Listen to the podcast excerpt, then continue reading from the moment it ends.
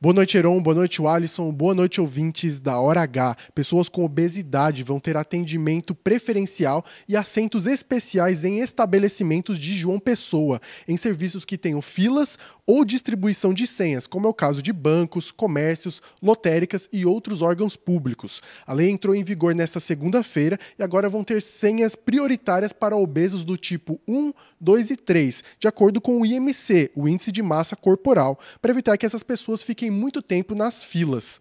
A autoria da lei é do vereador Zezinho Botafogo, que teve a ideia do projeto depois de se deparar com um obeso tendo dificuldades em ficar em pé na fila de um estabelecimento.